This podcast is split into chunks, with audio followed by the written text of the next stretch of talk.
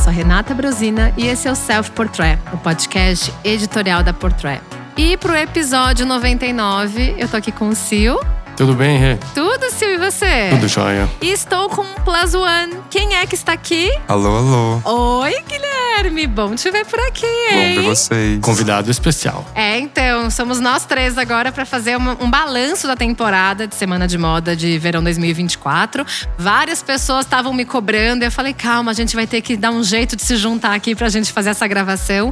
E foi bem especial, né, meninos? Foi. E a, e a grande vantagem de ter o Gui aqui é que ele esteve in loco na, na temporada, então ele vai poder dar algumas informações insiders aqui que a gente pode incrementar o nosso papo, né? É Porque um a gente- behind the scenes de quem Exato. viu lá, né, Gui? That's hot. That's hot. Love that. Bom, mas vamos começar por onde, meninos? Vamos começar por Nova York?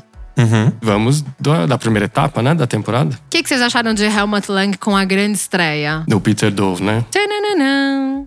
Eu acho que todo mundo parou pra ver, né? Foi o grande desfile de Nova York e surpreendeu muito. Ele resgata os arquivos de uma marca que dava muita saudade pras pessoas.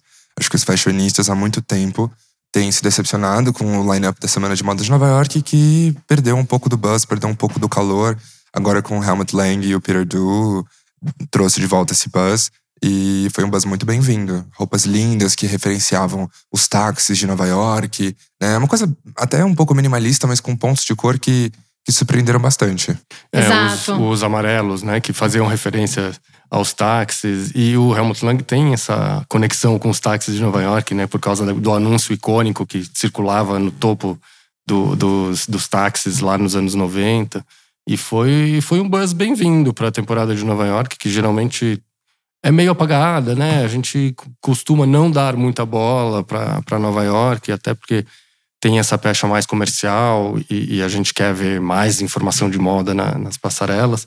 Então foi bom para a temporada e fazia tempo que eu não via as pessoas ligadas assim num desfile em Nova York, né? Muito legal e, e teve foi um bom desfile, uma boa estreia com as referências ao Helmut Lang explícitas ali, mas com tem uma tem uma identidade, né? Não foi simplesmente remixar os clássicos do, da marca. Acho que tem uma identidade ali do Peter. E tem um ponto muito interessante sobre até o próprio Peter, é que ele é vietnamita. Então ele sai um pouquinho dessa zona dos diretores criativos franceses, americanos, né, os europeus.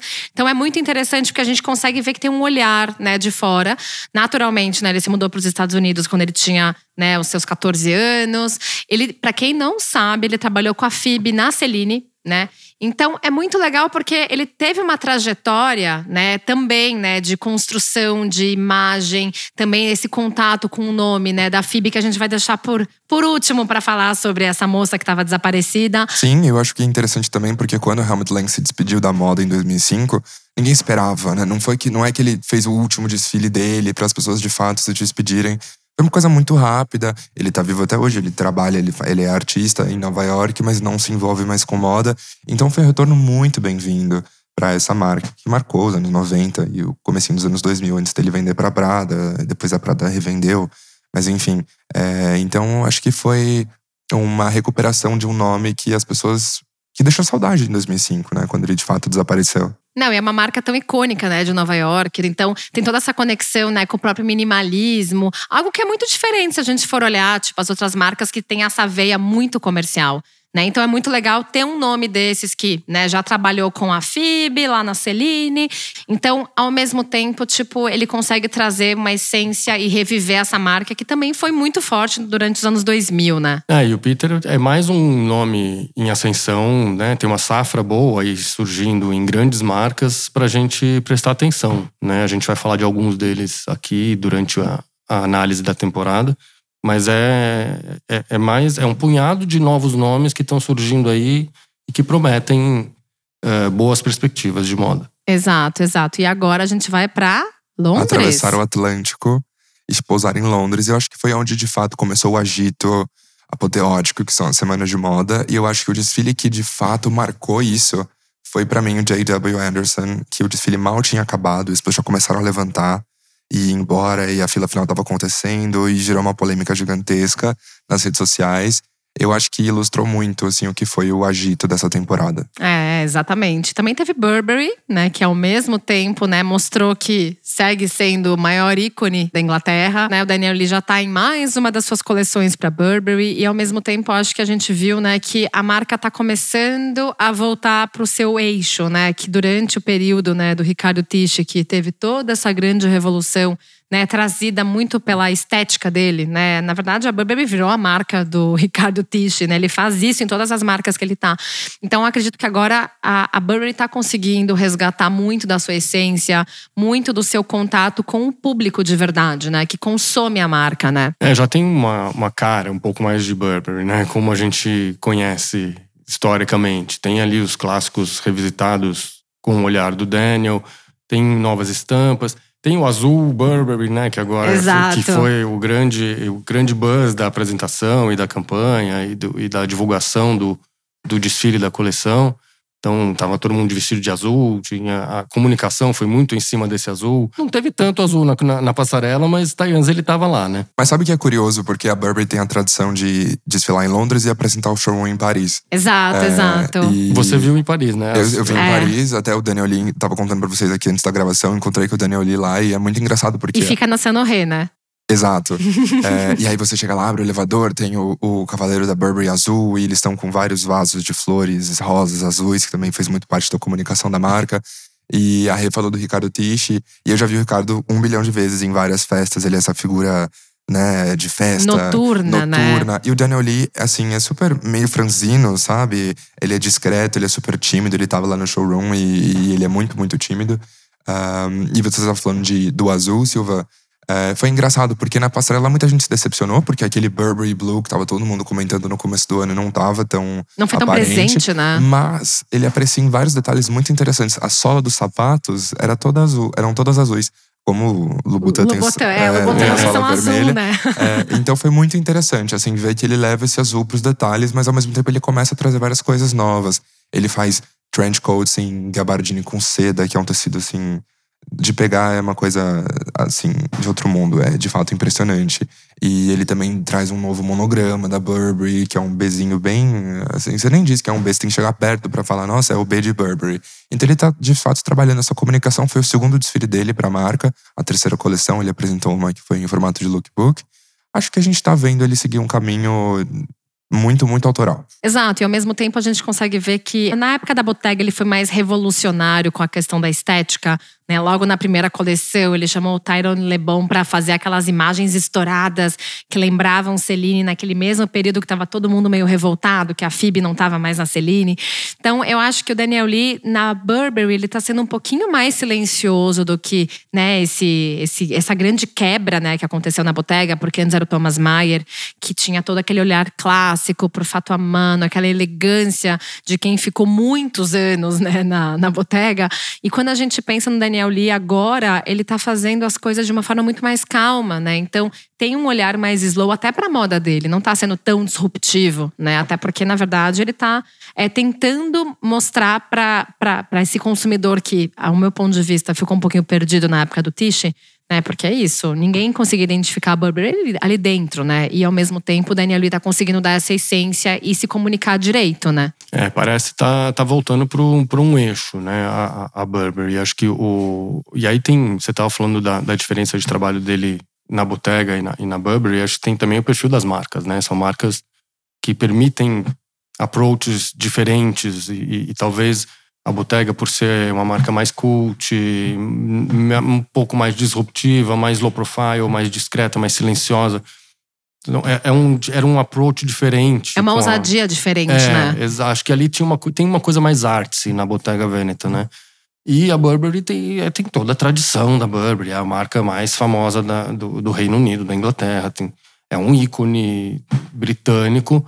É, é muito mais difícil você quebrar as convenções ali, né? Mas acho que ele está conseguindo é, transformar os, os ícones e, e- e o heritage da marca, né? A- a- toda a herança da marca, e a história da marca, com uma linguagem mais nova, mais fresca. Eu, eu, eu vejo, vejo potencial nesse casamento aí dos dois. Eu também, até se a gente for ver, você falou uma coisa muito interessante, né, Sil? Porque quando a gente pensa na Bottega, a gente pensa o quê? Na tradição italiana, né? Do trabalho de couro, aquela coisa toda. Quando a gente pensa na Burberry, a gente a primeira coisa que aparece na cabeça é o gabardine do trench coat, o trench coat em si, o casaco de trincheira. O né? xadrez. Exato. Exato. Então, assim, é, também existe todo aquele lado da própria ousadia inglesa.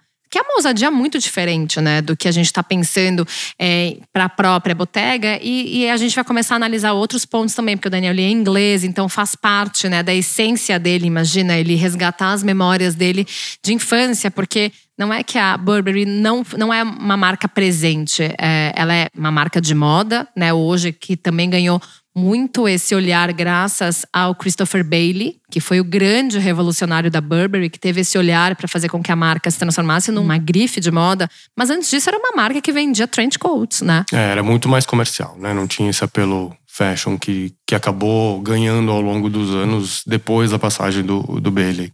É, exato. Agora, falando sobre marca fashion, que né, talvez não, não tá com um approach tão fashion mais, mas que teve uma estreia em Milão. Milão foi uma temporada agitada, né? Teve, tem, tem assunto em Milão, né? Tiveram vários highs e vários lows, mas Exato. os highs e os lows são todos muito discutíveis, né? Não existe nada fincado aqui, né? Mas ao mesmo tempo, vamos começar pela Gucci, né, gente? É, eu acho que foi engraçado porque geralmente todo mundo espera Paris. Esse ano todo mundo tava esperando Milão pra ver Exato. o que, que ia acontecer com a Gucci e o Sábado de Sarno, o novo diretor criativo, depois de tanta, tantos spoilers, tanta expectativa, foi, enfim. Os teasers já davam a entender que ia acontecer uma coisa super legal, porém lá o clima em Milão não estava muito bom, a temperatura mudou em dois dias, É, né? O céu isso. mudou. Foi uma estreia até um pouco frustrada, porque eles anunciaram em vários estados do mundo que o desfile ia ser em Breira, que é um lugar super descolado Que tem Milão. uns predinhos amarelinhos. Eu morei em Breira quando eu morava em Milão. E assim, quando falaram vai ser em Breira, eu falava, nossa, é tão charmoso, né? Aqueles predinhos amarelos.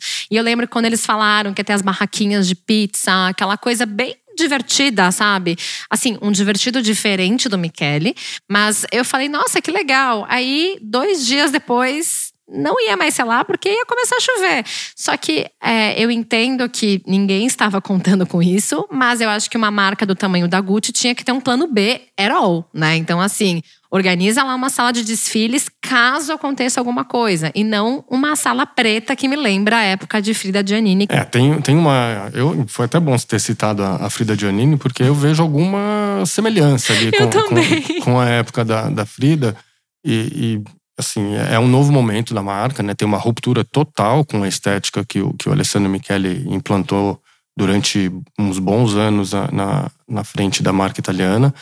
Ah, já na- na- nos desfiles de transição, né, antes do, do sábado assumir, a gente já via que o caminho era muito diferente, era uma coisa muito mais minimalista, mais comercial. Sem estampa, né? sem com essa. estampa. Não era aquela coisa carregada, maximalista, né? Exato. Já tinha uma ruptura muito forte ali, que dava sinais de que era um caminho mais próximo do que o, que o sábado deveria adotar, né? E o que a gente viu foi realmente algo que não tem nada a ver com o Michele. Exato. que de uma certa forma tá mais próximo da, da Frida Giannini, porque essa estreia foi super comercial, né, Gui? O que, que você achou? Foi super. O próprio sábado ele fez uma cópia de uma regatinha toda bordada Uhum. do Tom Ford, que foi É, do final teve, dos anos teve 90. isso. Mas eu acho que assim, não tem aquela sensualidade do Tom Ford, Não. entendeu? Não tem. É, acho que fica um pouco entre a androginia que o Michele fazia muito e a sensualidade do Tom Ford.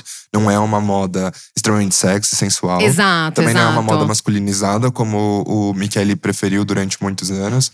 É, de fato, ele flerta muito mais com a Frida do que com o Tom Ford, mas eu acho que pra quem gosta de Tom Ford foi até que um, um caminho gostoso de assistir. É, foi um meio termo. Eu acho que ele acabou juntando você falando a questão da regata toda bordada, que também teve esse mesmo bordado na bolsa.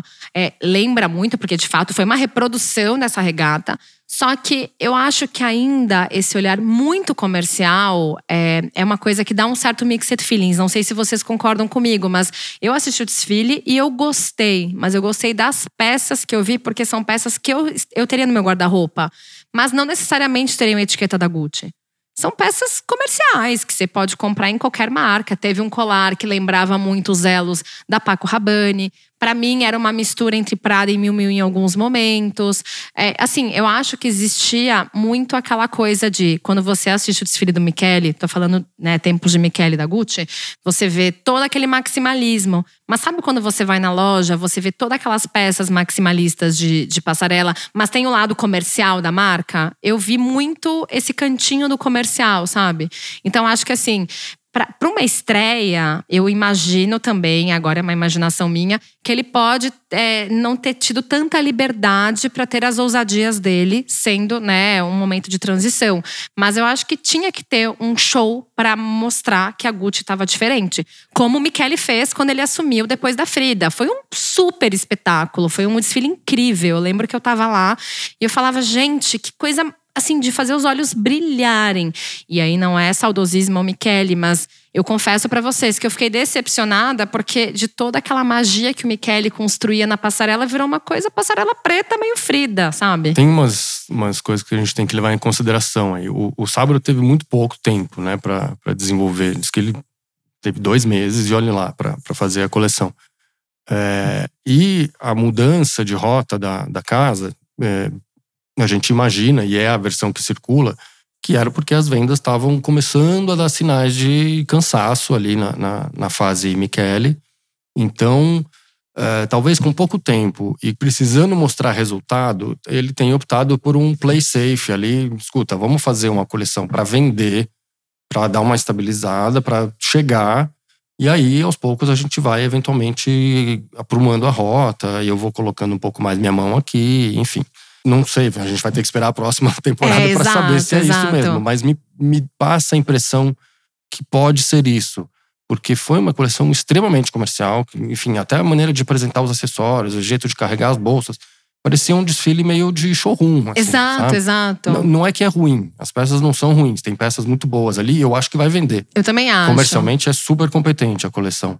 Mas ela é engessada nessa caixinha comercial ali que pra gente, pra quem tava acostumado com anos de Michele, dá uma incomodada, né? Uhum. Eu acho que um dos pontos positivos foi é, a apresentação de um tom de vermelho inédito, que foi o Sim, Rose Sim, isso. Que foi parte de toda a comunicação da marca, como uhum. a Burberry teve o, o, azul, Exato. a Gucci teve o vermelho, esse vermelho fechado, que até resgata um pouco o vermelho da Ferragamo, que o Maximilian Davis abandonou por um vermelho mais aberto.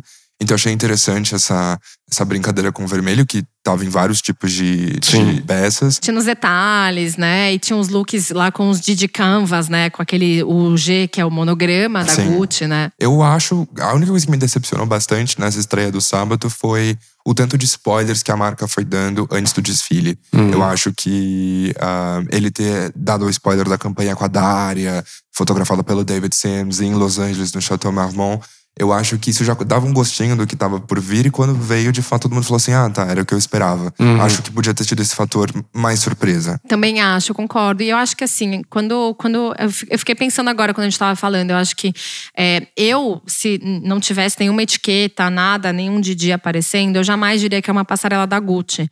Eu acho que foi esse o ponto que me deixou, como é que eu vou dizer, frustrada. Assim, as peças, como eu tava dizendo, são lindas, né? Teria tudo, gosto de tudo, shortinhos, adoro. A, Os loafers, a... plataforma. Exato, Sim, lindo, são ótimos. lindo. Eu adoro aquelas peças. Mas é porque eu acho que em algum momento, né? Eu, eu lembro muito desse momento, quando o Michele entrou, a estreia dele foi um grande divisor de águas, não só para Gucci, mas para moda italiana em si. Não sei se vocês lembram, mas uma temporada antes do Michele assumir, Tava todo mundo de saco cheio da moda italiana, porque só tinha. As pessoas só iam para a Itália, para Milão, né, de Londres, não iam direto para Paris, mas só iam para assistir o desfile da Prada e de Giorgio Armani. Porque falavam, Dolce Gabbana tá, tá meio, sabe, sem graça. Todo mundo reclamava. E eu lembro que numa temporada que eu fui cobrir Londres, eu tava no aeroporto e aí eu encontrei um grupo de jornalistas dizendo: ah, a gente vai direto para Paris. Aí eu falei: ah, eu vou para Milão. Aí eles, mas por quê? Se lá não tem nada para ver. Prada eu vejo pelo celular, né? Pelas, pelas imagens do style.com e tal. Eu falei, mas gente, é, Milão eu gosto e tal. Então, eu acho que assim, quando o Michele veio, ele fez com que todo mundo saísse da zona de conforto. A Fendi mudou. É, a Prada nunca deixou de ser legal, sempre foi, sempre foi forte. Mas as marcas começaram a se sentir incomodadas pelo olhar disruptivo que ele levou. Então eu acho que essa imagem de transformação da Gucci, ela acabou se transformando, né, numa imagem, sabe, de moda forte. Aí quando aparece uma pessoa que é o Sábado de Sarno, que tem, né, um background incrível, já trabalhou com várias pessoas incríveis, com o Pier Paolo na Valentino, já trabalhou na Prada, enfim, tem um currículo perfeito, chega na estreia e é uma coleção comercial, né? Não sei. Dá, dá um, a gente fica um pouco desanimado, a gente fica um né? pouco frustrado, mas acho que temos que dar um tempo para ele. Vamos, vamos ver, vamos aguardar a próxima. E aí, como você bem citou que ele passou pela Prada, acho que a gente pode emendar aqui com, com o desfile da Prada, sim. que foi, mais uma vez, muito bom. Eu gostei que, como sempre, tradicionalmente, tem sempre uns elementos do, da apresentação masculina que voltam pro, pro feminino. Exato. Então, além do cenário, né, que era o, tinha o slime caindo ali, que é aquela gosma que caía do teto, o, o, o chão, a passarela e o cenário todo meio industrial, metalizado, que também foi exatamente igual no masculino. Tinha a questão das mangas super longas, que teve no masculino, teve aqui também, no feminino. Uh, a coisa da terceira peça usada como diretamente sobre a pele, o blazer que vira blusa, enfim. Tinha muita coisa ali que, a gente, que eu tinha visto no, no masculino em junho. E, e ao mesmo tempo teve uma, uma, uma as estranhezas de, de Miúcha e de Ralph Simmons que, que tornam uma, uma apresentação na Prada tão bacana, uh, mesmo quando as roupas são monocromáticas, né? Tinha ali um show de texturas no, no styling. Uh, eu, eu gostei bastante desse, desse desfile da Prada. O que, que você achou, Gui? Eu gostei. Eu adoro tudo que tem a ver com anos 20, né? Acho que é a minha Sim. década, uma das É minhas 100% favoritas. você, né, É, então, assim, as franjas eram divinas. Era eu lindo. gosto também do tratamento desgastado que ela dá pras jaquetas. Só então um as coisas parênteses, tinham... essas franjas me remetem à última coleção solo da Milcha Prada, que foi durante a temporada, né, pré-pandemia. Então, assim, é, é muito louco, porque a última temporada dela solo, né, sem o Raf, foi com aquele show de franjas, né? Exato. Eu amo franjas, né? Eu sou a favor de todas as Foi temporadas uma terem das franjas. tendências da temporada. né? Foi, As com franjas. certeza. E eu adorei também as bolsas que ela resgata, que o avô dela fez, né? O Mário Prada, que tem o O bonequinho, né? que parece uma coisa asiática, parece não, né? Uma referência a uma cabeça religiosa asiática. Ela traz isso como fecho da bolsa. Achei aquilo sensacional. Super. É. E foi um desfile muito emocionante, porque foi a despedida também do Fábio Zambernardi. Exato. Que foi o diretor de design da, da- do grupo da Prada, né? Tanto da Prada quanto da Miu Miu por 30 anos. Ele tava na casa 40. Ele se despediu tanto no desfile da Prada quanto, Quanto depois em Paris na Miu Miu. E foi muito emocionante, assim, uma dessas despedidas que todo mundo parou pra, pra comentar. Exato, exato. Eu confesso pra vocês que assim é difícil, né, falar todos os acertos dos dois, até porque lembrando, né, a gente falou do último desfile da Miúcha em eh, solo pra Prada e também lembrando do primeiro com o Raf, a gente sentia que demorava, né, para ter aquela mistura dos dois, né? A gente não sabia exatamente porque acabava se sobrepondo uma força do Raf, e a gente imaginava que ela ia passar o bastão para ele, que essa cocriação ela era meramente simbólica.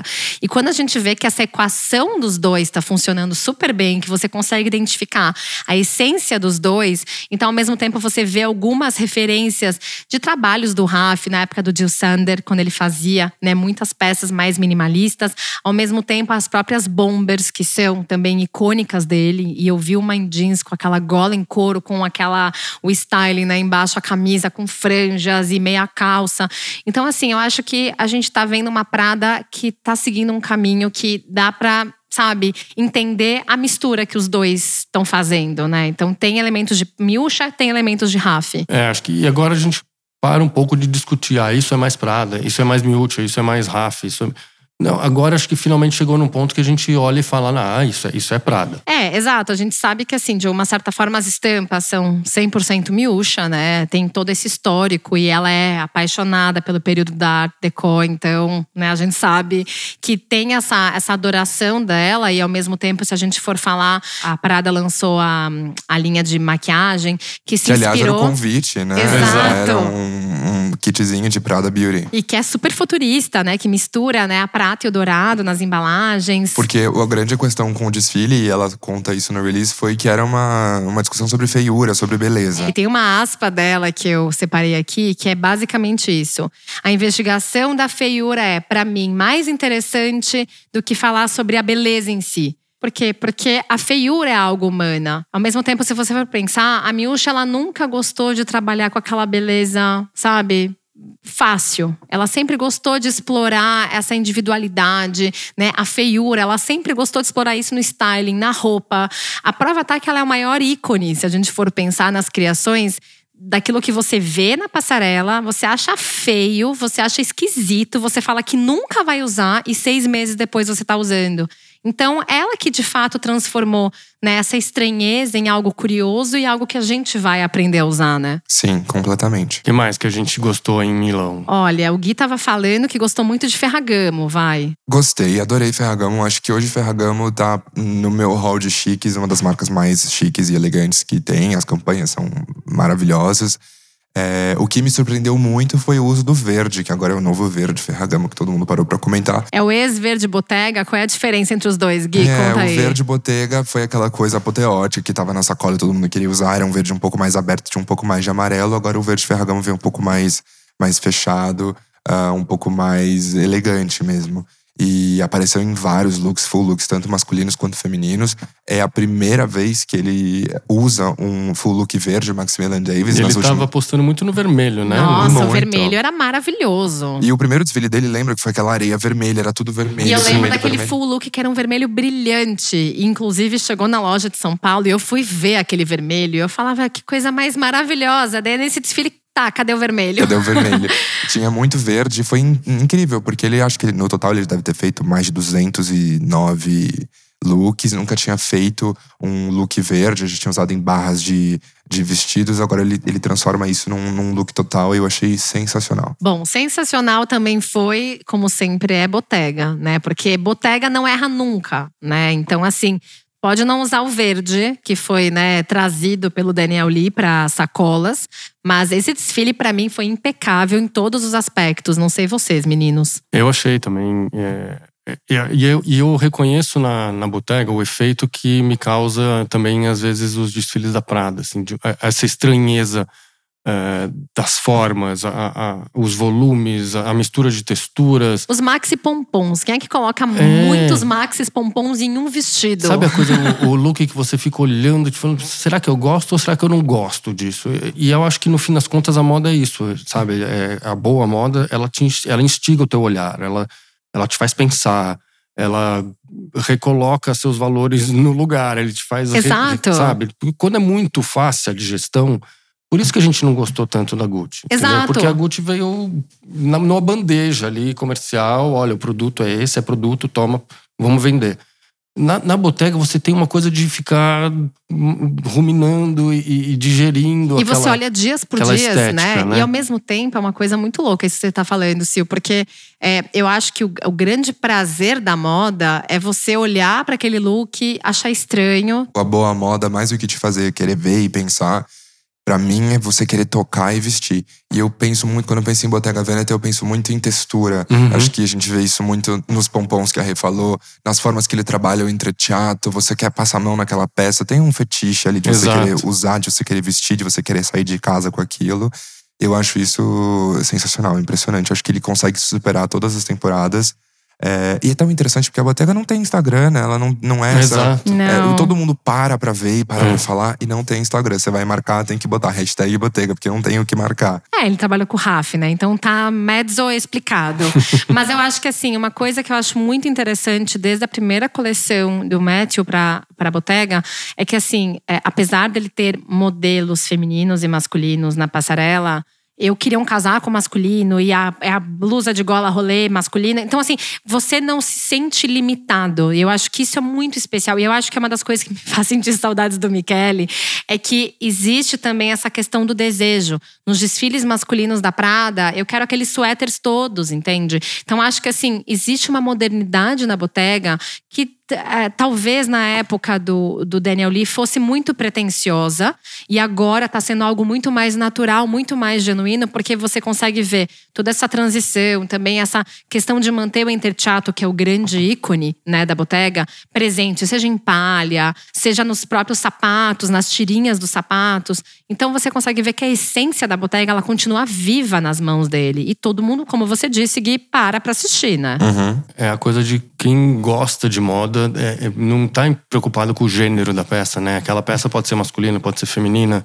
É, ela, ela vai te despertar uma curiosidade, vai te aguçar o sentido. Você vai querer pegar nela, você vai querer vestir, você vai querer olhar de perto para ver a trama que ele construiu, que material é aquele que você não está acostumado a ver. Então, esse sentido de eh, aguçar o, radar de moda e, e para quem gosta de moda, né, no sentido amplo, acho que é o grande mérito do, do, do Mathieu Blasi e ele está fazendo coleções que eu espero que para a marca vinguem comercialmente, porque o que ele está fazendo para a moda de uma forma geral é muito interessante, é muito importante. Então, que tenha vida longa. É, quem tem vida longa é o senhor Armani, né? Segue com a ideia da temporalidade, do clássico, de tudo que ele faz desde quando ele começou a marca dele. E é aquela coisa, o senhor Armani, né? Ninguém bate um dos mais ricos da Itália. É, o senhor Armani é, é, é um ícone italiano. É a entidade italiana, uma entidade, né? praticamente. É. Não tem nenhuma grande revolução nos desfiles dele, como a gente vive falando aqui. Mas é sempre impecável é, sabe para onde está indo, sabe com quem está falando. Os materiais são de primeira, as silhuetas variam um pouco, mas quando variam é sempre uma, uma elegância que não é óbvia, então que você não encontra na, na marca do lado. Então é muito único, tem uma assinatura do senhor Armani ali que aos 89 anos não, não dá sinais de esgotamento, né? Exato, e dessa vez ele trouxe muito a presença do azul, né? Ele sempre Também. traz muito vermelho, ele sempre traz, né, essa cartela tão clássica. Dessa vez não teve vermelho, mas teve bastante verde, né, Gui? Teve, foi, eu tava no último desfile dele de alta costura em julho e foi todo vermelho, eram rosas, e é. eu senti que tava muito mais minimalista. Mas acho que o Armani é o timeless personificado, né? Não, é, é um tipo de desfile, entre aspas, seguro, não no mau sentido, mas que você sabe que aquilo ali vai ser impecável, e que como não vai ter erro. falando. E eu tenho um elogio a fazer, porque é, recentemente, não sei se vocês têm acompanhado, mas os materiais de divulgação da, do grupo Armani estão ficando mais modernos, estão com um olhar muito mais é, conectados com a juventude. E, e, aí eu comecei a falar, mas gente, como que tá acontecendo isso? Daí eu fui atrás eu descobri que o Alan Prada, que trabalhou na Bazar Italiana, né, no comecinho assim da Bazar Italiana, é, ele acabou indo trabalhar na Giorgio Armani muito antes da revista sair, mas ele tem um olhar super moderno, então ele tá trazendo um olhar de conexão, né, com essa juventude, seja, né, para Giorgio Armani, quanto também para Empório. Ele chama alguns fotógrafos como o próprio Paolo Roversi, que é um dos grandes nomes e eu sou apaixonada apaixonada pelo trabalho dele. É o meu dele. preferido. Então, assim, é, a gente sabe que o senhor Armani sempre teve, né, grandes nomes da fotografia do seu lado, Peter Lindenberg. E, e a partir do momento que a gente consegue ver que essas coleções do senhor Armani começam também a ganhar um olhar muito mais fresco, a gente vê que tem muita coisa mudando, né? Vamos ver se vai ser um sinal de passagem de bastão, né? Se alguma coisa está mudando ali dentro, preparando a, a, aposentadoria do senhor Armani, que a gente nunca sabe quando vai acontecer. Acho que vale também mencionar que, apesar de tudo, ele foi aplaudido três vezes durante o desfile, né? Eu tipo, aplaudiria quatro. Então, assim, é, isso, apesar das, obviamente, as marcas terem sempre desfiles maravilhosos, as pessoas gostarem, a gente não vê esse tipo de coisa. As é. pessoas pararem para aplaudir, aplaudir de pé. E elas querem. O, o, acho interessante, voltando ao que eu falei sobre J.W. Anderson, as pessoas correrem antes do desfile acabar. Nos desfiles da Armani é muito comum as pessoas ficarem. Sim, Porque sim. às vezes ele aparece, as pessoas querem tirar foto com ele e ficam ali. Então, assim, é, eu acho que o Armani tem esse poder de fazer com que as pessoas parem para aplaudir, para olhar, para ficar, para to, to, linger, né? Existe assim. muito respeito por ele, né? As pessoas respeitam muito o Sr. Armani. É impressionante o, o, o respeito que a, a, a, indústria da moda tem por ele. E ele também tem pela indústria da moda. É. E antes até de você finalizar isso, eu lembro de uma ocasião que eu fui num desfile dele. E tinham senhorinhas, velhinhas, na, na, no front row. E aí eu, curiosa, perguntei: quem são elas? Aí a pessoa que né, estava encarregada da imprensa local italiana, ah, elas são dos jornaizinhos do sul da Itália, elas cobriam moda na década de 80. E o senhor Armani lembra de cada uma delas. Que legal. Então isso é muito especial, né, Sil? É, e essa coisa das palmas durante o desfile é muito, é, acontece muito nos desfiles do senhor Armani. Né? É, é uma coisa característica dele, né? Que remete um pouco aos desfiles da moda antiga, onde as pessoas aplaudiam os looks nas, nas diferentes entradas. Os desfiles de couture era assim também. Enfim, tem, tem uma coisa old school, mas que na verdade é, é uma demonstração de respeito. pela, pelo que, pela, por essa estética atemporal que o Sr. Armani construiu e que as pessoas reconhecem como sendo um símbolo de qualidade. Né? É, e por tudo que ele já fez para moda, né? Eu acho que ele, ele, ele, como a pessoa que fundou a marca e que sempre foi né, o rosto da marca, o nome né, criativo da marca, que acabou né, crescendo o seu grupo, fazendo com que o seu grupo tivesse outras marcas, seja Empório, seja a própria Armani Privé, né, ele alcançou a alta costura, que era um dos maiores sonhos dele. Imagina, uma pessoa que já faz um trabalho minucioso para o prêt-à-porter, o que que já não faz, né, na Armani Privé, né, numa alta costura, numa categoria tão é, preciosa e um italiano, né? Porque se a gente for voltar no tempo, década de 70, era muito grupinho lá, o clubinho dos parisienses, né, né, gente? Então assim, eu acho que também contextualizar né, o momento em que o senhor Armani surgiu na moda, ao lado de Gianni Versace, que também tinha uma estética diferente, né, bem diferente dele, o próprio Valentino, é, mas o senhor Armani ele continua, né, sendo o rosto da marca dele, das marcas dele, né? Legal que você falou sobre o grupinho de parisienses dos anos 70, porque eu acho que a gente já pode começar a falar sobre a Semana de Moda de Paris. Tananana. E num momento muito especial, porque agora em novembro são 50 anos da icônica Batalha de Versalhes, que foi um momento divisor de águas na moda, que foram estilistas franceses disputando moda com estilistas da nova geração americana, né? A couture e o, e o ready to wear. E saíram os americanos saíram vitoriosos. E, mas entre os franceses, um dos estilistas que desfilou junto com Saint com Givenchy, com Marc Boin, foi o Pierre Cardin. E a Semana de Moda de Paris começa com o desfile do Pierre Cardin e na passarela, entre todas as modelos, incluindo a Isabella Fiorentino, que voltou às passarelas depois de um hiato da, de, de ser modelo de passarela, uh, surgiu uma senhora de cabelos brancos, todo mundo suspirou porque era a Alva Chen, uma das modelos icônicas dos anos 70, que desfilou originalmente na Batalha de Versalhes para Pierre Cardin. Então esse ciclo, 50 anos depois, foi muito, muito interessante. Bom, Balenciaga sempre para o mundo, né? É uma, incrível. E o convite dessa temporada foi um livro. E era um livro envelhecido, uh, o nome dos convidados vinha escrito a lápis na, na, primeira página. E era um livro que era o manual de alfaiataria, né? Então eles imprimiram um livro, assim, foi uma coisa, era lindo. E, e, foi um dos filhos mais pessoais do Demna, né? A gente sabe que ele tá tendo problemas com o irmão dele, que, que faz roupa lá na, na Vetements, e são estéticas até muito parecidas, mas foi um desfile muito pessoal porque os amigos desfilaram na passarela, a mãe dele desfilou na passarela, é, e também todo mundo parou para falar sobre as, os, as bolsas que eram sapatos ou sapatos que eram bolsas.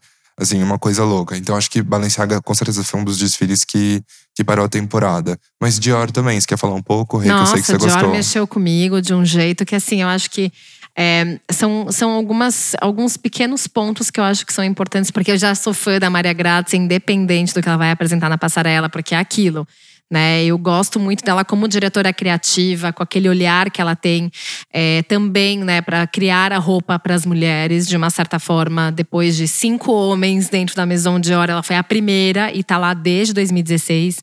Então acredito que ela sempre foi muito coerente, mas essa passarela com essas camisas que tinham essa assimetria, as saias, os plissados, o preto e branco, o nude, não teve ousadias coloridas, muitas estampas. E eu acredito muito que tem o, o, ponto né, do contexto da passarela, né? Que chamava muito atenção a passarela, que ela era pink e amarela, com os letreiros. Então, acho que essa coleção, ela me chamou de diversas formas para gostar muito, sabe? No sentido de eu admiro a Maria Grácia como uma criativa.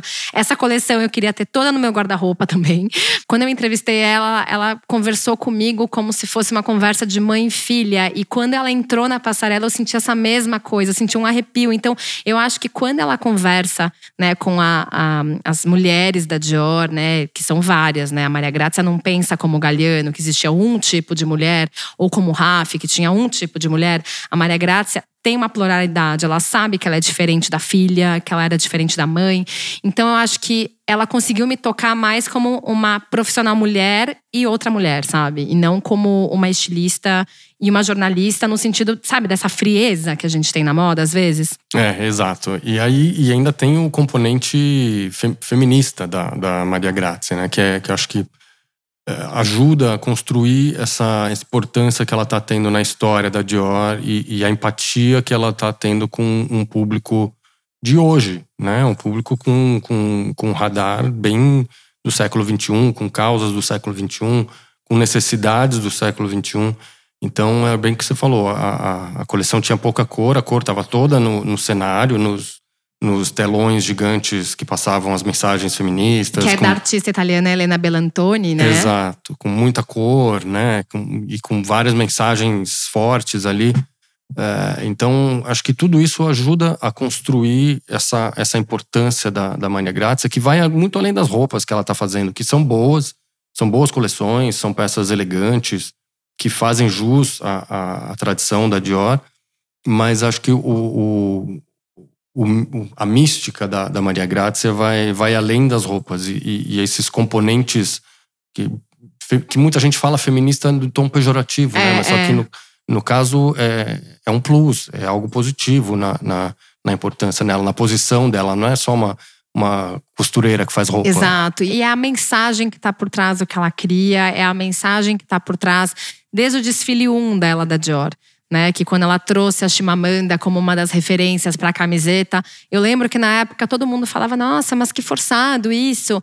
É, mas não é o forçado, é, foi uma das primeiras formas que ela encontrou né, para tentar levar a mensagem dela para o Avatar, que a camiseta né, do primeiro desfile se transformou num livro, né, a capa de um livro, Her Dior, que reúne imagens feitas por diversas fotógrafas, mulheres de diversas gerações, desde a Sarah Moon, que é outra das minhas preferidas, até a Coco Capitan, que já trabalhou com a Gucci, enfim, tem uma infinidade de nomes de mulheres que ela faz questão de reforçar e de querer valorizar, seja também as artistas, como a própria Tommaso Binga, que né, tem esse nome masculino, mas que é uma artista italiana também, que precisou é, mudar seu nome durante um período bem problemático para as mulheres entrarem na arte.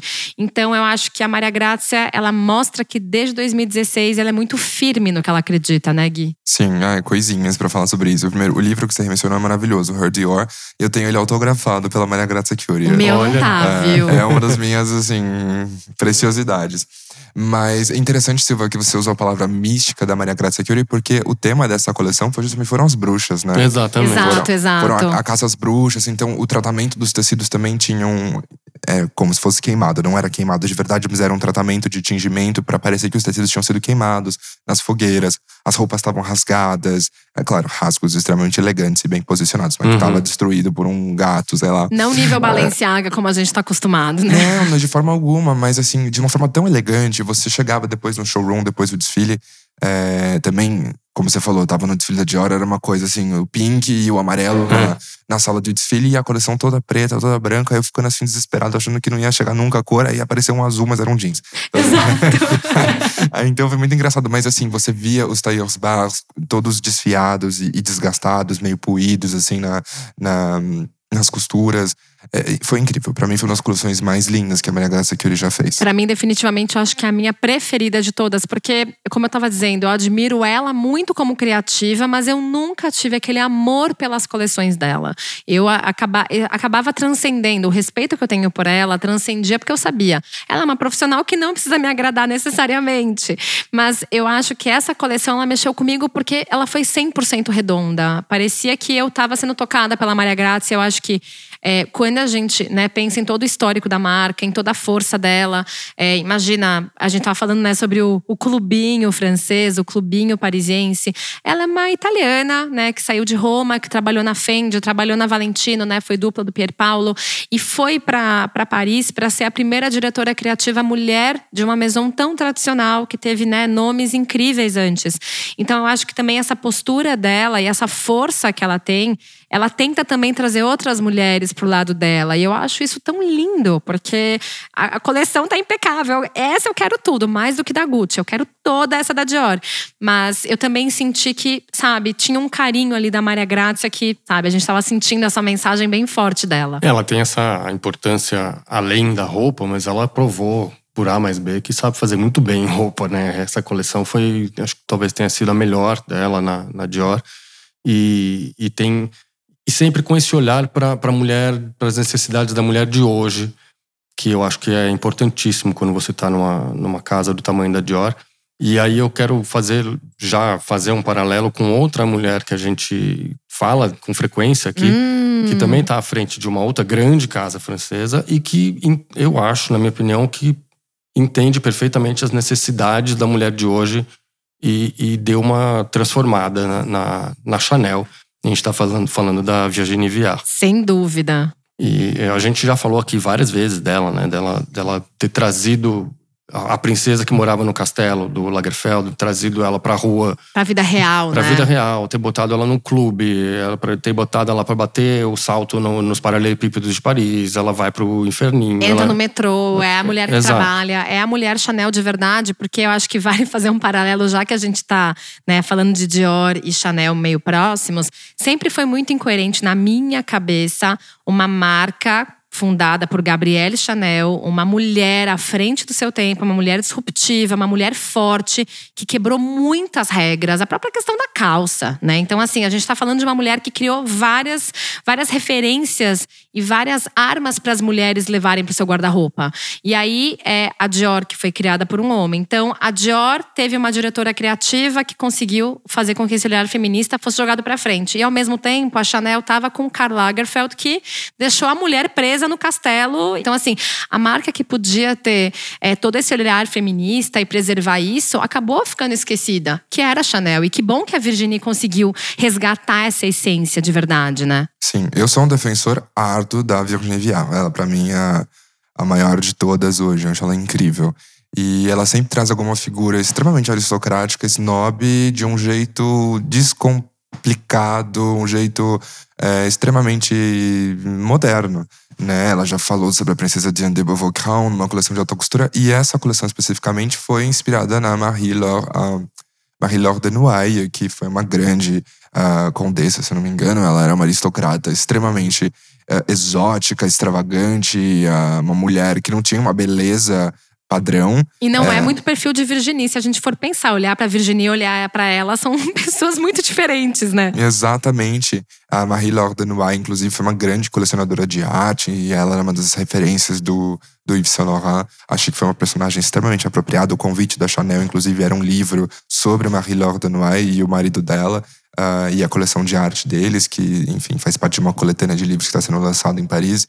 É, e a coleção foi muito inspirada nisso. E ela que era essa personagem extremamente disruptiva, inspira a, a Virginie nessa temporada a fazer uma coisa que todo mundo ficou horrorizado, chocado. Eu adorei, que foram os chinelos da Chanel. Né?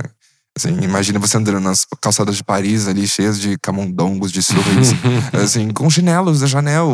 Isso é muito chique. E ao mesmo tempo é isso, é você fazer com que a mulher chegue no extremo da vida real, entendeu? Porque assim, a gente estava até pouco tempo pensando, não, a sapatilha é o limite. Não, ela conseguiu trazer o chinelo, que e é não, mais não é uma ainda. sandália, é um, é um chinelo. chinelo. É aquele chinelo de dedinho, né? Então assim, eu acho que existe toda essa, essa brincadeira que ela faz e que também é uma forma de questionamento, né? Então assim, eu acho que quando a gente vê a, a Virginie fazendo essa transformação, até na última temporada de alta costura, ela fez aquele desfile que tinha as meninas vestindo tweed dos pés à cabeça com um cachorro passeando, entendeu? Que era o cachorro da irmã dela, inclusive. Ah, isso eu não sabia. É, sim. Boa Foi- informação. Aquele desfile foi incrível, né? No calçado tudo pintado de rosa, na, na beira do rio, né? Na verdade, e os turistas passando com os batomushi, todo mundo chorando, se emocionando. Foi um desfile lindo. Então, isso é fazer com que a mulher Chanel venha para a realidade, né? E assim, a gente tá falando de alta costura, que na, na era Lagerfeld era feita lá dentro do Grand Palais, com foguetes, com toda aquela ostentação de,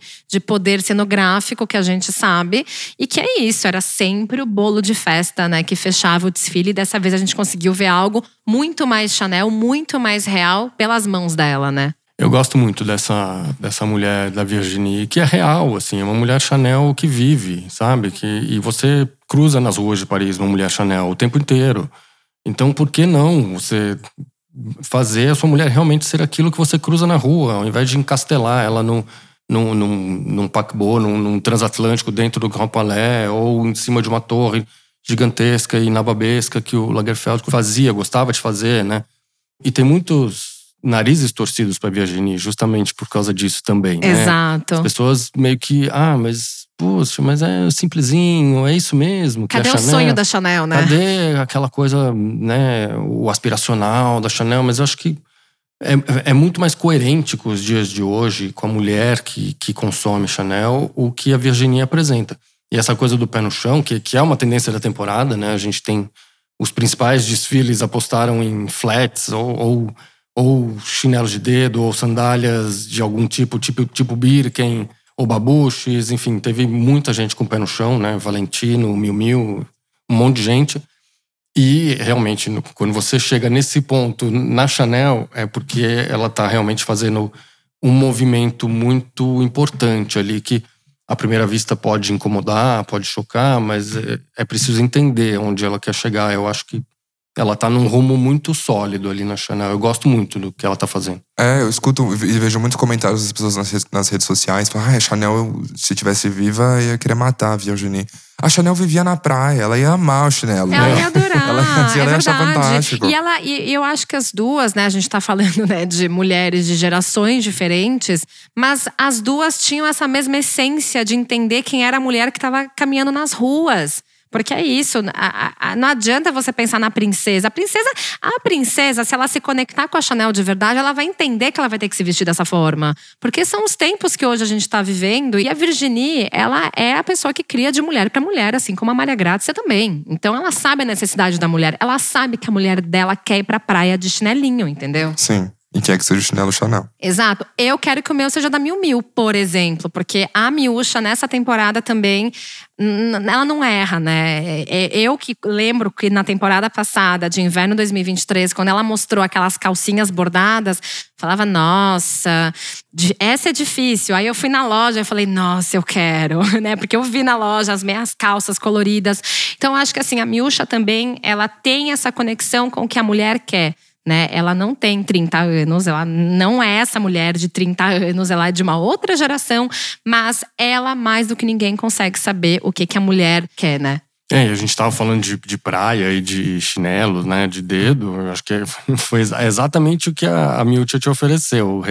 O e meu look de praia tá ali, ó. Tá ali eu na, quero maiô também, tá? Tava na passarela da, da Miu Miu. O styling era genial. Que é da Lota é. Volkova, que é a é. amiga do Demna. Genial, o styling misturando bermuda de surf com, alfaiata, com blazer, com alfaiataria, os chinelinhos de corda no, no pé. Muito legal, com as polos meio prep, né? Um pouquinho também. Então era uma mistura de universos ali, foi muito bem sacado. Foi super. Eu acho interessante porque eu sempre associo o Miu com uma coisa tão feminina, tão girly. E nessa temporada achei tão mais andrógeno, tanto é que ela trouxe modelos masculinos na passarela. Sem um deles foi o Troy Sivan, né? Que todo mundo parou pra comentar. Uhum. Troy Sivan, mil mil. E, nossa, nossos grupos aqui de WhatsApp encheram. assim, Ai, Troy Sivan, mil mil, não sei o quê, tal, tal, tal. E, e eu achei lindo, assim, o desfile foi incrível. O que eu mais gostei no desfile foram as bolsas completamente lotadas de. Eu também, eu também. De sapato. E assim, eu acho que traz essa ideia de. Você vida real, entendeu? Vida real. Você não tem que voltar para casa para se trocar, pra ir num coquetel, depois num jantar, depois num café da manhã. Não, você leva tudo na sua bolsa. Acho até que agora a Never Full da Louis Vuitton tem uma competidora à altura. Eu acho também. Eu pensei a mesma coisa. Você coloca tudo lá, do sapato, a calcinha, a tudo, porque ela adora as calcinhas também. Aí você coloca mais uma calcinha na bolsa para garantir que você vai poder trocar, né? Bota o chinelo, sim. Mais as vai. meias calças coloridas que você pode trocar trocar. Então, assim, eu acho que a Mil Chalé é genial em todos os aspectos, o tempo inteiro. E assim, adoro a Prada com o Raf, tá? Sempre vou amar o Raf. Mas a Miúcha sozinha tem seu valor, entendeu? Sim. E ela traz uma coisa especial, né, pra Miu Miu. Tanto é que é o apelido dela, né, Miu Miu. É, ah, é, exato. Sim. Mas assim, o que me deixou muito feliz foram os bordados. É, ela, ela, ela sabe brincar com aquele look nada óbvio. Ela mistura camurça com os bordados. O look da Didi Hadid também é impecável, que quase encerra o desfile. Então, acho que assim, essa brincadeira, né, das roupas de surfista, o, o próprio maiô, eu quero aquele maiô para mim, sabe? E, e, eu acho excepcional, porque a Miúcha, daqui, eu tenho certeza que daqui seis meses vai estar tá todo mundo com aquele maiô. Sim, que nem certeza. as calcinhas estão acontecendo agora, porque eu quero. Não, total. Que aconteceu com as micro saias da temporada anterior. Sim. É, exato, exato. Mas eu acho que agora, né, pensando sobre uma questão de desejo, outra marca que também faz muitos desejos é a Salohana. Sim. Que mas... adora trabalhar com os cavadinhos, né? Total. Mas antes da gente falar de Salohana, falando de desejo, é, o que foi desejo nessa temporada não estava nas passarelas, estava nas hum. araras da Uniqlo que foi a coleção da Claire Wade Keller. Ah, que, olha é, que estreou dia 15 de setembro na ah, É? E assim, não tinha mais nada pra vender. Esgotou em dois minutos. Eu entrei, assim, no, eu entrei no site esgotou dois dias tudo. depois. Gente, não tinha mais nada. loucura. Tem uma Uniqlo gigantesca ali perto da Samaritaine, na frente da Pont Neuf. Assim, que tava sendo divulgado que tem uhum. peças lá. Não tinha nada, assim, tipo, esgotou. Foi uma loucura. Foi uma Gente, loucura, isso loucura, me lembra loucura. muito o período de H&M, quando fazia as parcerias. E assim, você falava, não, eu vou comprar. Inocente, não tinha nada. Tinha filas no quarteirão e você não conseguia, não conseguia comprar nada, né? E uma outra coleção também que não desfilou, mas estava nos museus, foi a coleção da Laia também, que todo mundo parou pra ir visitar. É, nossa. Que foi muito bonito. Adoraria ter ido ver, inclusive falando em Alaya, pra quem não assistiu a série Supermodels da, da Apple TV Plus, gente, de verdade, fala muito sobre a relação dele com a Naomi. Aliás, vamos, vamos falar de McQueen antes de falar de Saint Laurent, porque a Naomi hum, parou o Então, mundo com bora. McQueen. Vamos, vamos, porque pra mim a Sarah Burton era, assim, uma pessoa que me- mexia muito comigo e ela era uma criativa que assumiu logo depois do próprio McQueen, sabe? Não sei, eu, eu, eu, eu tive um sentimento de muita tristeza quando eu descobri que ela ia sair, porque não, eu, eu não acho justo, sabe? Enfim, vamos lá, meninos. É, eu, eu na verdade, pra mim, a saída dela enterra de vez o, o, Legado, o talvez. É. legado do, do, do Lee McQueen. né? É, é. Enfim, era uma extensão do trabalho dele ali. Exato. E acho que ela saindo é, tem uma ruptura que é aquela coisa. Então tá, então agora a página vai estar virada. Acabou aquela história do Alexander McQueen, do Lee. E agora a gente sabe Deus que história vai contar com, com um novo diretor criativo, que inclusive já foi apontado, né? E é mais um homem branco pro grupo Karen. Ou seja, se tinha uma única mulher que fazia parte daquele grupo, agora não existe mais. Então, assim, essa é a nova discussão né, do momento, mas a gente vai deixar para um próximo episódio. Isso. Mas, assim, é, já foi anunciado esse novo diretor criativo, né? Sean Maguire. Então vamos, vamos aguardar para ver o que, que o Sean vai fazer É. na McQueen. Pegando esse bastão aí da, da Sarah. é, olha, tá com, tá com uma bucha na mão esse menino, porque não é fácil assumir depois de um legado deste tamanho. Eu, eu, sinceramente, me desiludi, não espero mais nada da Eu marca. também, eu pra, também. Pra mim, ela meio que tá enterrada. Vamos, vamos ver, espero que ele me surpreenda. Eu espero também. Eu acho que o próprio Lee tinha uma coisa meio boyish, que o Sean também tem. É um menino super novo, que vai assumir uma casa inglesa super tradicional, que também não é eh, centenária. Então tô com esperanças, vamos ver. Mas fico, de fato, muito chateado com a, a saída da, da Sarah Burton. Eu fico porque o Alexander McQueen é um dos meus top 3 da vida. Então é difícil você tentar colocar alguém com, essa, com esse peso aí, com essa bagagem pra assumir uma casa desse tamanho com o nome dele ainda, né? Então vamos ver. Ah, e não à toa a Naomi desfilou na passarela e chorou, né? O vídeo dela secando as lágrimas enquanto ela desfila ficou, viralizou. Não, mas imagina, imagina a Naomi que acompanhou, né? Ela era próxima do McQueen Uhum. e ela acompanhou todo esse. Até porque a morte do McQueen foi uma surpresa, né? Foi algo completamente bombástico. Eu nunca vou esquecer que eu estava mexendo no meu Twitter quando apareceu o tweet de que ele tinha falecido. É, e assim, foi uma coisa que eu falei, mas não pode, não pode. Aí era logo antes do desfile dele. E eu lembro que assim, eu vi, eu falei, gente, é verdade. Então, acho que assim, é, eu lembro que quando foi anunciada a morte dele, todo mundo ficou mal, todo mundo sentiu. Mas quando a Sara começou a mostrar suas coleções, as pessoas sentiram aquele quentinho no coração, sabe? De saber que a marca estava segura, que a marca estava tendo um acompanhamento de uma pessoa que, né, conviveu com ele, né? Então acho que o grande vazio que fica agora, né, é é justamente o que, que vai acontecer, né? Porque aí a gente vai poder também entrar num, num outro tema que é, será que vai virar mais uma marca, mais do mesmo, com o mesmo tipo de logo, com o mesmo tipo de identidade visual? Então acho que assim, a essência do McQueen, para mim, eu acho que morava muito no cuidado dela, sabe? Ela sabia honrar isso mais do que ninguém. Não acho que é sobre honrar os códigos da marca. Os dois tinham visões muito semelhantes, né? Ela conseguiu dar uma continuidade pro que ele imaginava e o que ele via, né, sobre moda. É, vamos dar o tempo pro, pro moço mostrar o trabalho dele. Mas estava querendo falar de Saint Laurent, né? Então Vamos, vamos, vamos. Vamos lá falar de Anthony Vaccarello e a sua Saint Laurent, que dessa vez focou na Sarienne do, do Monsieur Saint Laurent lá de trás, que é um ícone e que foi desdobrado da, de N maneiras na passarela. Eu acho que assim, o Vacarello, ele não erra nunca, né? Também. Eu é sou fã. outro. É, é outro, assim. Sofri quando Slimane saiu, sofri. Mas Vacarello nunca decepcionou, nunca deixou a desejar. E eu acho que melhor do que ele não tem ninguém pra entender o que seria a Saint Laurent hoje, né? Não sei vocês. Olha, não sei, eu precisaria ver outras pessoas na direção, mas eu não quero a saída do Anthony. Eu acho ele incrível. É, e achei sensacional a ideia dessa Ryan, né? De ele recuperar esse design do final dos anos 60, que ficou muito popular nos anos 70. Confesso que vendo a coleção de perto, no, acho que dois, três dias depois no showroom, fiquei um pouco assustado com o, a grossura dos tecidos. Eram tecidos bem grossos, bem pesados uhum. pro verão, né? E pra primavera.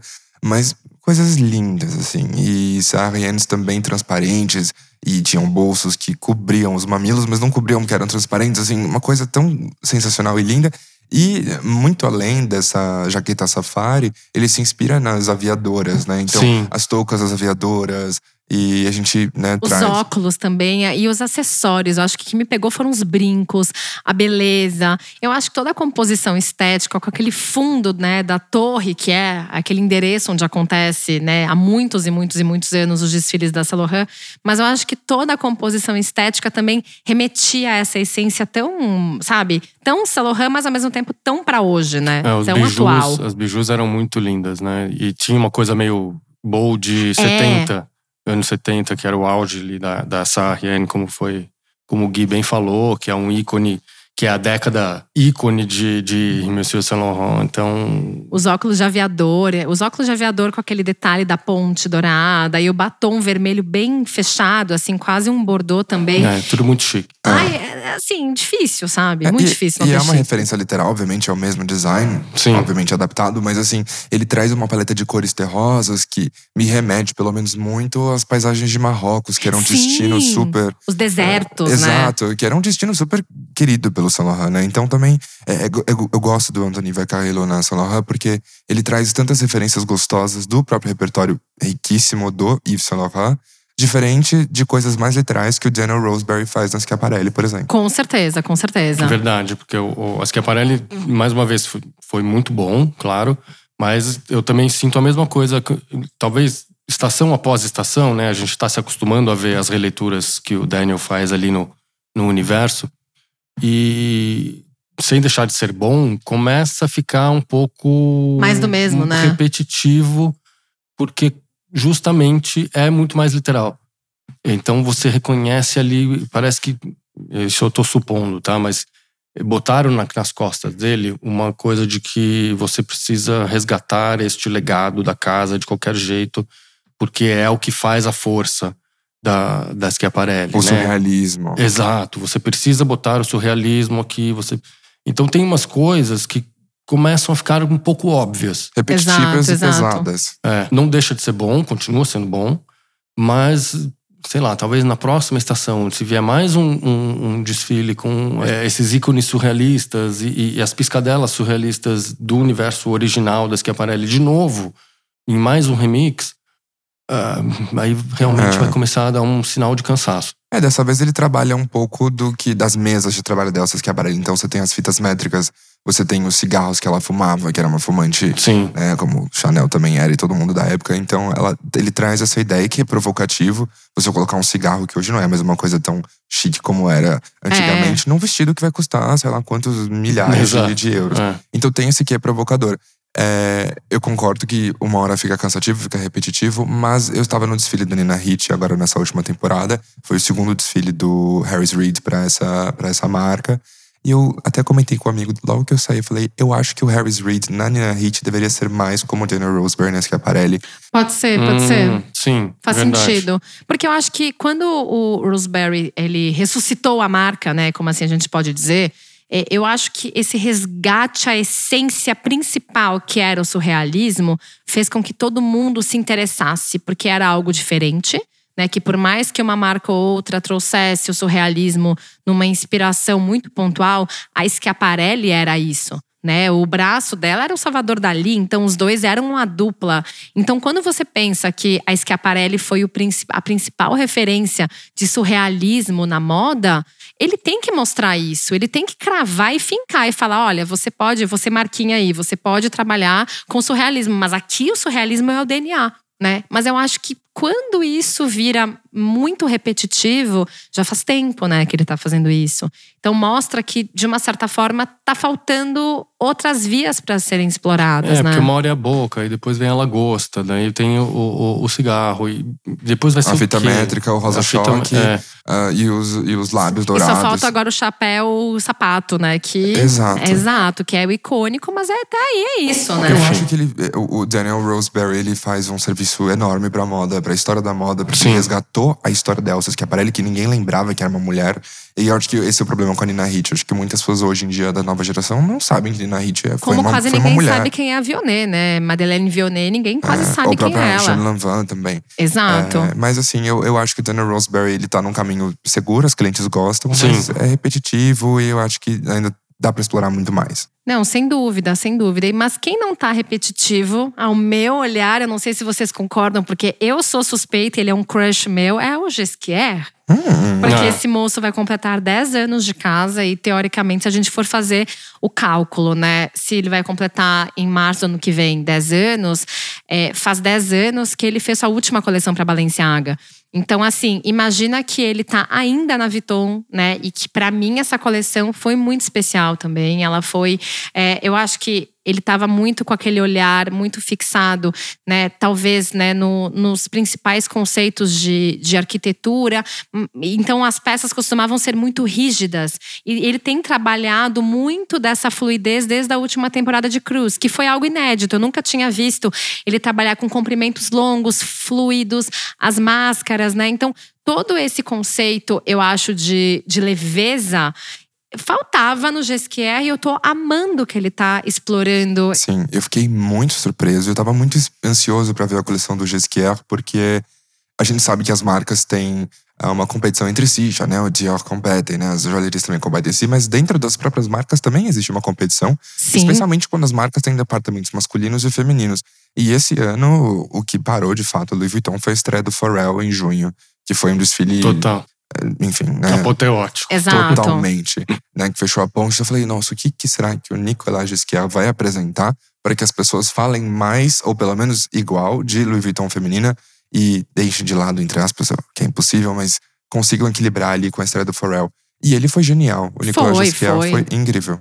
É, o que me surpreendeu foi a, a, a silhueta, né? Porque a gente sai de uma coisa sempre muito arquitetural, né? Que mais Estruturada, né?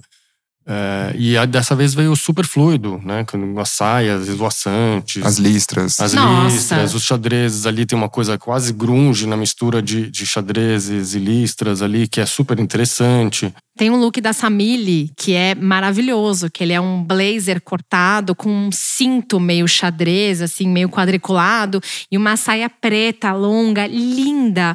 Assim, algo que se a gente for olhar, né, pelo menos as últimas coleções, na- na- acho que talvez na minha memória, se eu fosse falar desde o início, ele não trabalhava com essa proposta, ele sempre trazia algo, como a gente estava falando, muito estruturado.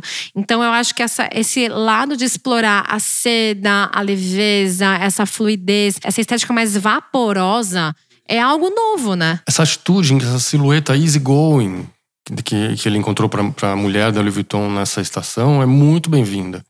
Porque surpreende, porque é uma ruptura um pouco no que ele vinha fazendo e na, na, na estética que ele adotou como assinatura praticamente. Né? Sempre, sempre estruturada, cheia de recortes e, e aquela coisa muito geométrica e gráfica, né?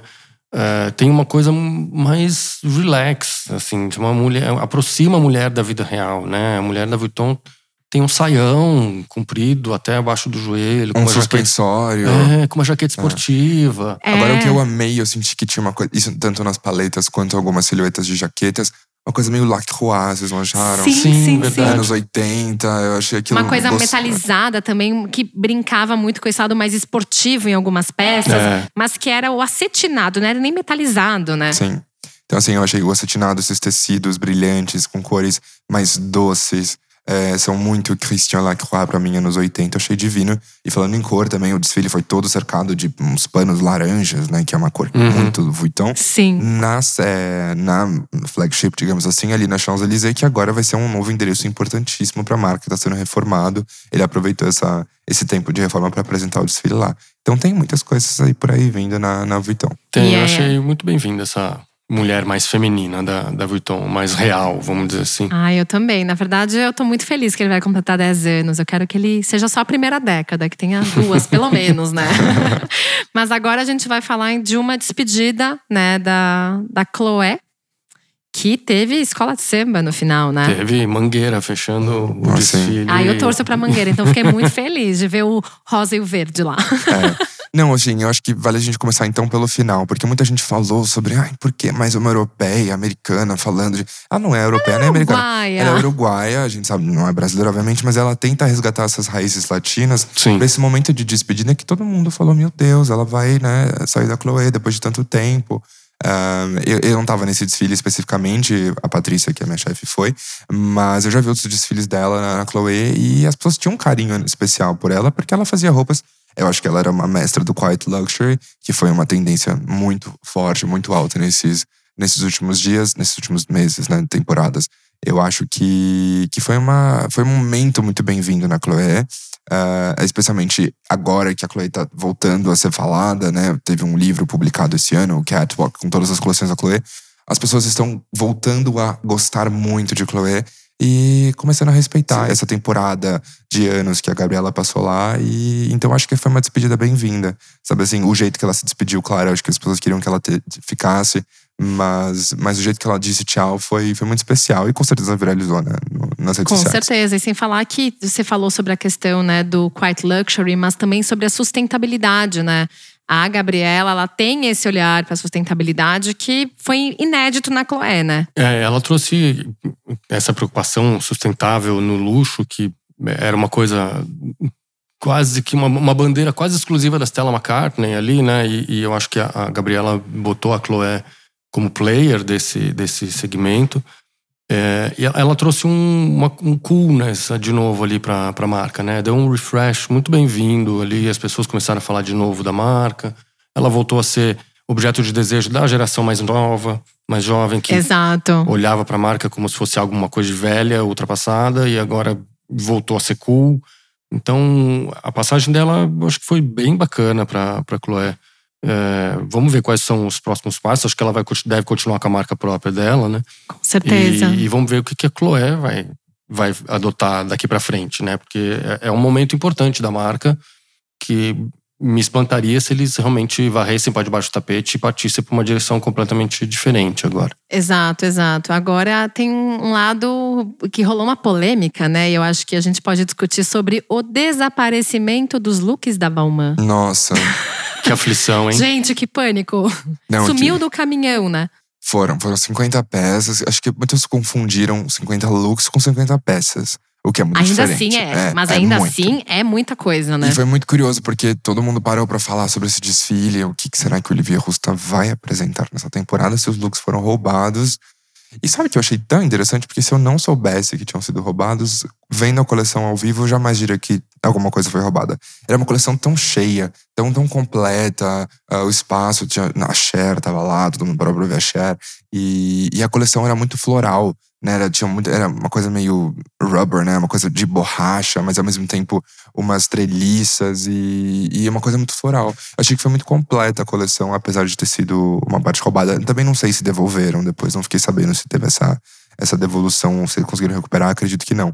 Mas, mas eu não senti, não senti falta de nada. Eu tive essa mesma impressão, porque eu acho que assim, claro, né? Imagina, eu vi uma das declarações do Olivier dizendo que, né, foi frustrante ele ficar com a equipe tantos meses se dedicando à construção dessas peças e aí somem, né? Então acho que assim, a frustração dele com, o- com o envolvimento que ele teve no desenvolvimento dessas peças é algo genuíno. Só que ao mesmo tempo, a gente do lado de cá, quando eu assisti o desfile, eu tive a mesma impressão. Eu falei, nossa, recuperaram? Depois eu fui atrás e falei, hum, né, não recuperaram. Mas mesmo assim, eu, eu acho Tava que. conciso. Tava, não, e tava assim, é, Balmain, você via. E, e não era aquela coisa, nossa, fizemos na pressa.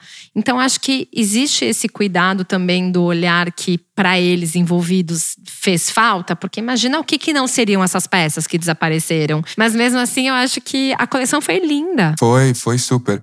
E muita gente achou que era uma jogada de marketing, né? Quando ele falou que tinha sido roubado, eu achei isso tão absurdo. Mas foi de fato triste. Mas as pessoas estavam lá, e isso que a gente estava conversando também antes da gravação. Olivier Roustan, ele é uma força da natureza, né? Ele tá com as tranças dele agora. É, as pessoas gostam dele.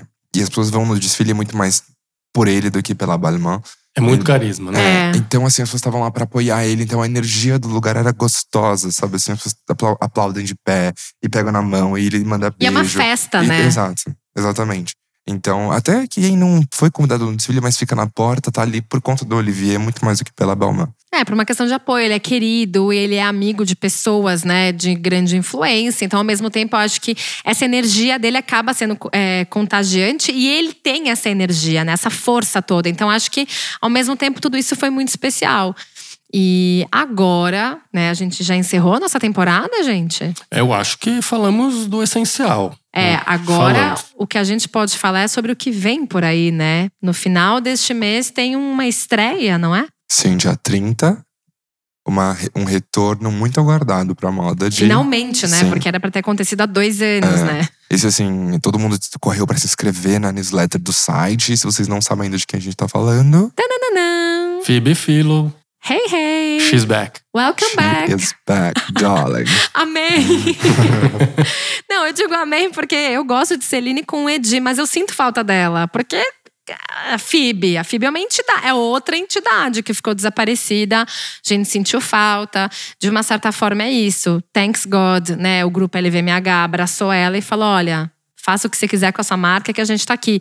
Mas demorou, né? Então as pessoas estavam realmente preocupadas com esse desaparecimento dela. É, as pessoas estão bem ansiosas. Vamos, vamos ver o que, que ela vai apresentar. Mas ela, já, ela tá soltando uns teasers, né? Já de, da estética. Que vai ser mais, mais a mesma coisa, acredito, porque a Celine era muito ela. Então não duvido que tenha uma Daria ali também, né? Porque a Daria Sim. é uma das grandes musas da Phoebe. Aliás, grande comeback da Daria Verbov também no mundo da moda, né? Nossa. Recente com a campanha da Sim. Gucci. Provavelmente deve ter uma ligação aí com a, com a Phoebe. Vai ter um David Sims, será também? Ela tá circulando de novo nos eventos. Eu vi ela nos, nos principais eventos da temporada, ela tava lá. Então, é um outro grande comeback aí. É verdade, é verdade. Agora a gente tem que aguardar Vamos esperar. Ansiosos. muito. E este foi o nosso balanço. E esse é o nosso balanço da temporada. Já dá. Bom, então esse é o final do Self Portrait, né, meninos? Final do episódio 99. Falta um pro episódio 100. Vamos Oh my voltar aqui God. pro episódio 100? Voltaremos os três pro episódio 100. Sim, já dá. Então, Como assim? vejo vocês no próximo, garotos. Até lá. Até. Até! A mixagem, a masterização e a trilha sonora do Self Portrait são do Edu César, a edição do Arthur Canto e a direção é do Alan Eliezer.